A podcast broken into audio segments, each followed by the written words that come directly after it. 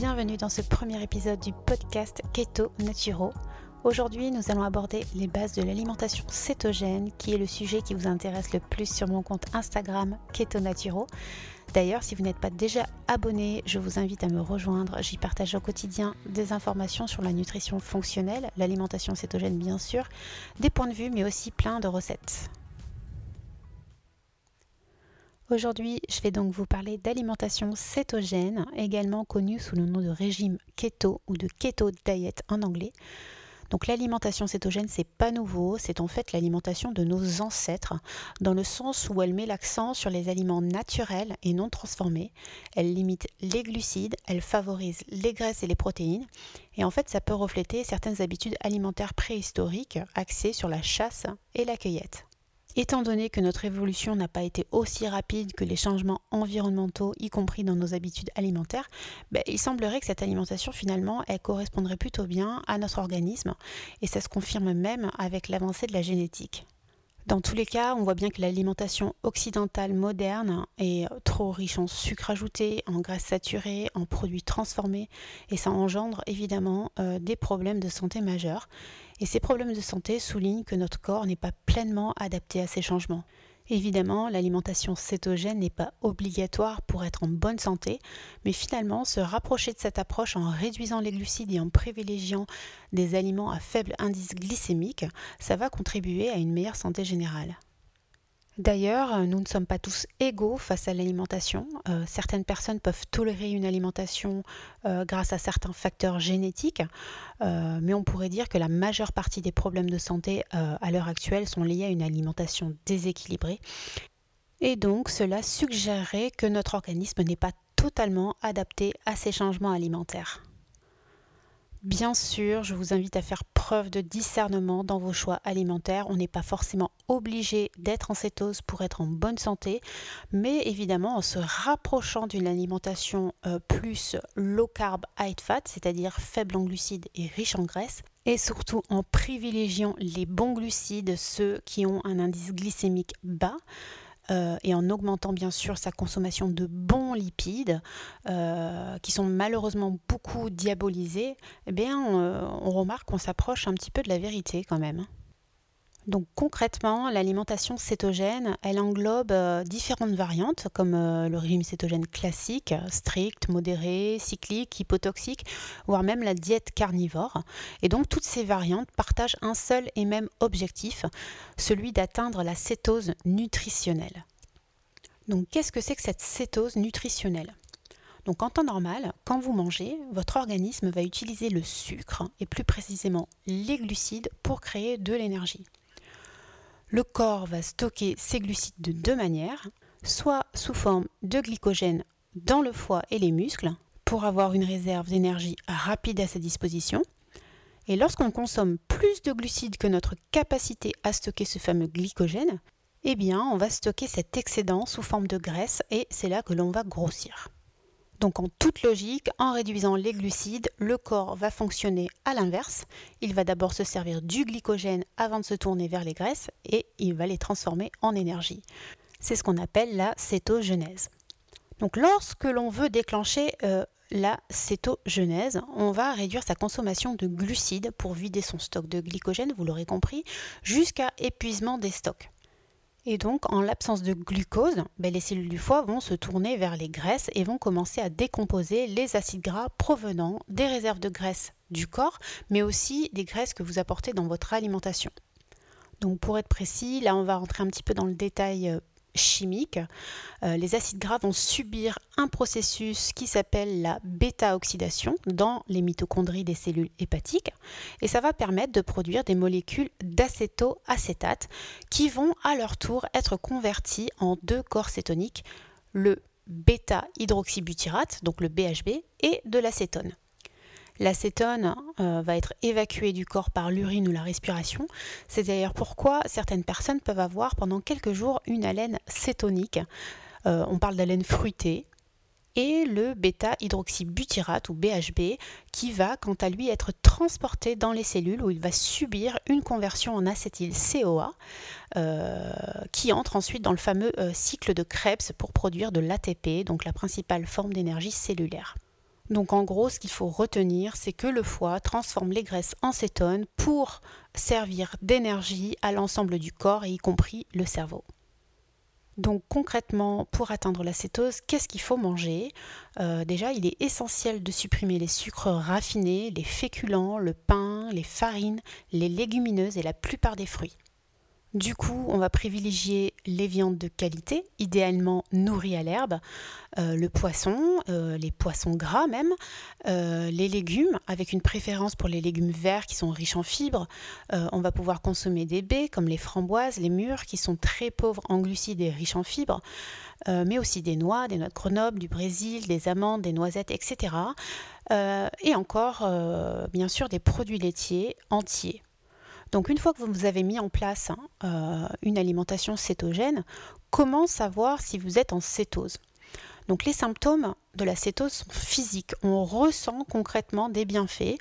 Euh, en premier lieu, on a évidemment la réduction de l'appétit, euh, l'augmentation de l'énergie, un meilleur sommeil, mais on peut aussi avoir beaucoup envie d'uriner, euh, on peut avoir soif, on peut avoir des crampes.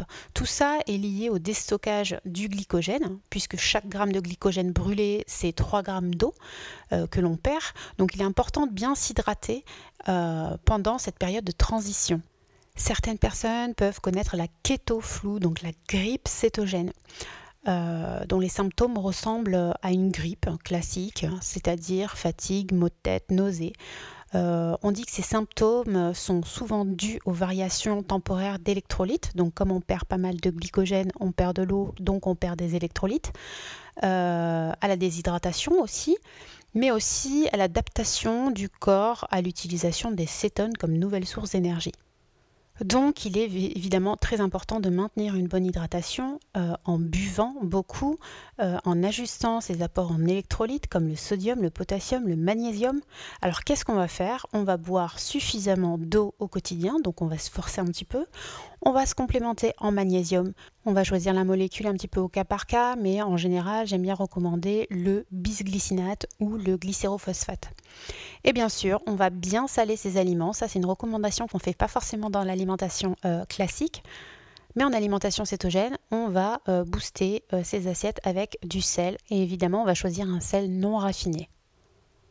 Hormis euh, les symptômes physiques, qui sont donc assez aléatoires d'une personne à l'autre, il y a euh, évidemment un moyen plus sûr de savoir si on est en cétose, c'est le test de cétonémie. Donc c'est un test sanguin euh, qui ressemble à un test de glycémie finalement. il suffit de déposer une goutte de sang sur une petite bandelette qui est prévue à cet effet, de l'insérer dans un lecteur et d'attendre quelques secondes pour voir les résultats. et donc c'est très efficace et au moins on est sûr d'être en cétose.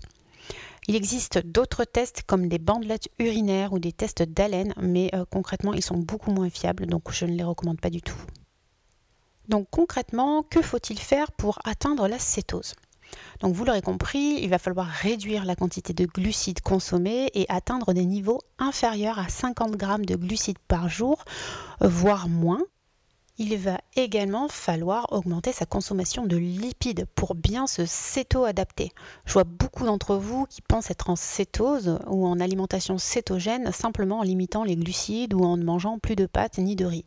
Euh, eh bien non, euh, l'alimentation cétogène préconise plus de 70% de lipides. Et ces lipides, ils ont un intérêt. Euh, il faut comprendre que quand on consomme des lipides, ça va contribuer à soutenir votre énergie, votre satiété, ça va ralentir l'assimilation du peu de glucides que vous allez consommer.